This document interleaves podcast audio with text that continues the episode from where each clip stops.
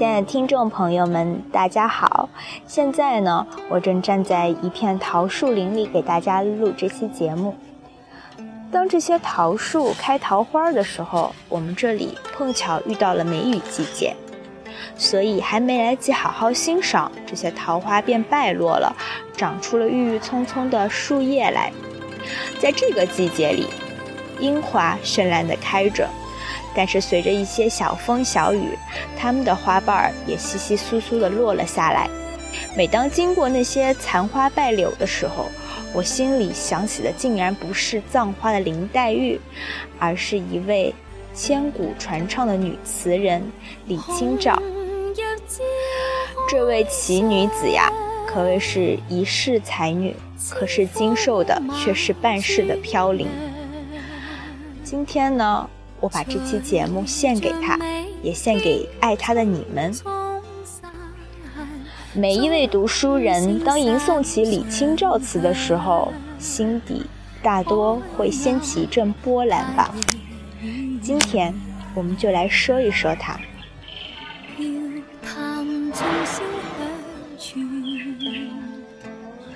溪亭日暮。尽兴乘舟归去，却误入藕花深处，惊起一滩鸥鹭。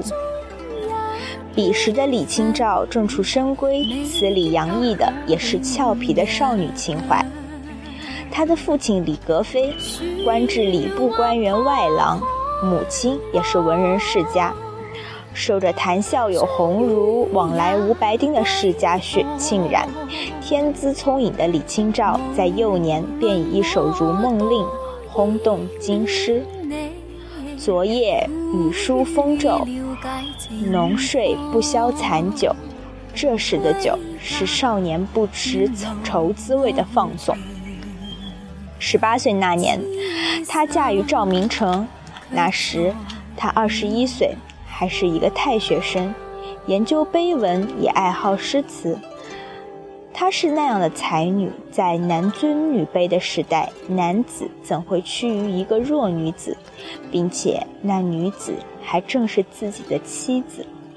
他不服，看到妻子填了一阙醉花阴，他闭门三个日夜，填了五十阙。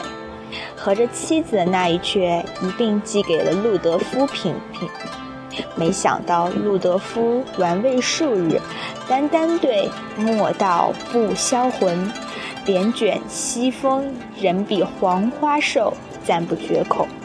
这是李清照之笔。自此，赵明诚便敬重妻子三分，把酒论诗，收集碑文名片。琴瑟和谐，好一对神仙眷侣。秀目芙蓉一笑开，斜微宝压清香腮。眼波才动被人猜。这时的词，满是缱绻黏腻的情思。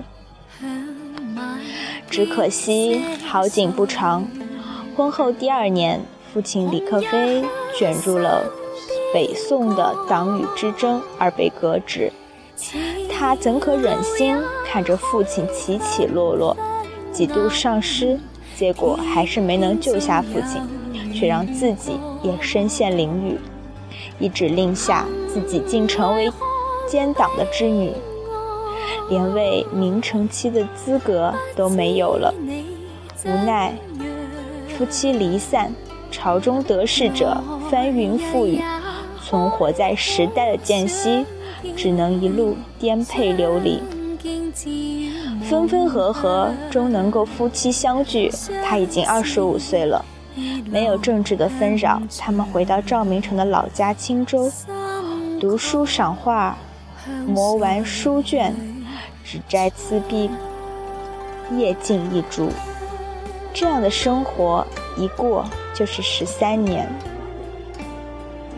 三十八岁那年，丈夫再度被启用不久，却又逢金人南下。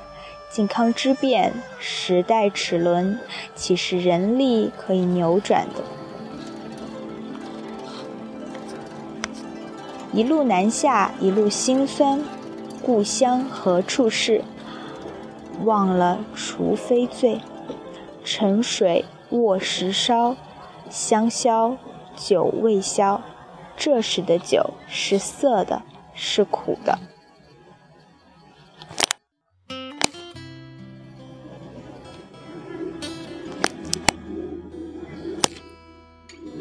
一路随着丈夫飘零，在建炎三年，李清照吟出了“至今思项羽，不肯过关东”的绝句。这是一个弱女子的豪迈。却也有对丈夫怯懦的讽刺。赵明诚已经拿到了调令，即将远赴上任。手下的李默呢，却得到当地叛乱的情报。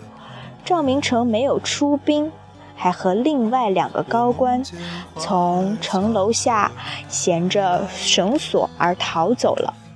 生当作人杰，死亦为鬼雄。李清照铿锵有力的声音，让赵明诚羞愧不已。但遗憾的是，建炎三年，李清照四十六岁那那年，赵明诚因为因病而去世了。风住沉香花已尽，物是人已非。梧桐落，又还秋色。还还寂寞，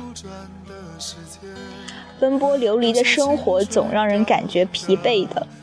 直到她遇到了第二任丈夫张汝舟，原以为这张汝舟也是一位谦谦君子，所以她应了他，开始了人生的第二段婚姻。直到现在，她才发现一切却不是想象中那样美好。乱世之中，年老有人相伴也是福分。只可惜来者不为蜜佳偶，只为二两薄财。可是这常年的飘零，何来的钱财呀？张汝舟劣根性愈发膨胀，对他百般折磨。曾唱出“当做人杰的女子，怎可任人这般欺辱？”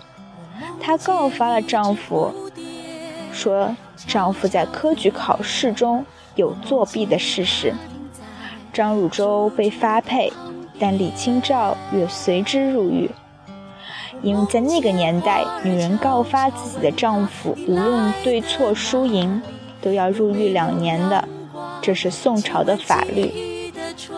虽然在九天后被赵明诚的友人救了出来。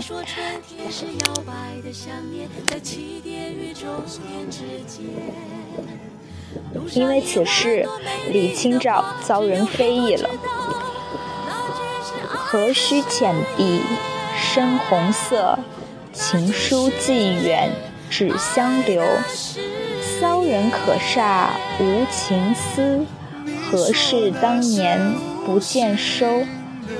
人生半载，经历了起起伏伏，聪慧的他已不在乎这些。擦干眼泪，转过身，他还得走完自己的人生。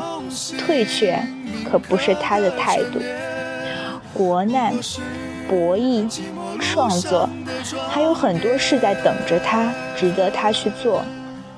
绍兴十三年，他将赵明诚的遗作《金石录》校刊整理，表进于朝，悄然辞世。金樽岛，拼了镜烛，不管黄昏。一世才女，敢爱，更值得爱。好啦，今天我们的节目就分享到这里，天色也渐渐晚了起来。如果你们喜欢我的节目，千万不要忘记点赞、评论和转发，你们的支持是对我最大、最大、最大的鼓励。我们下期见，再见。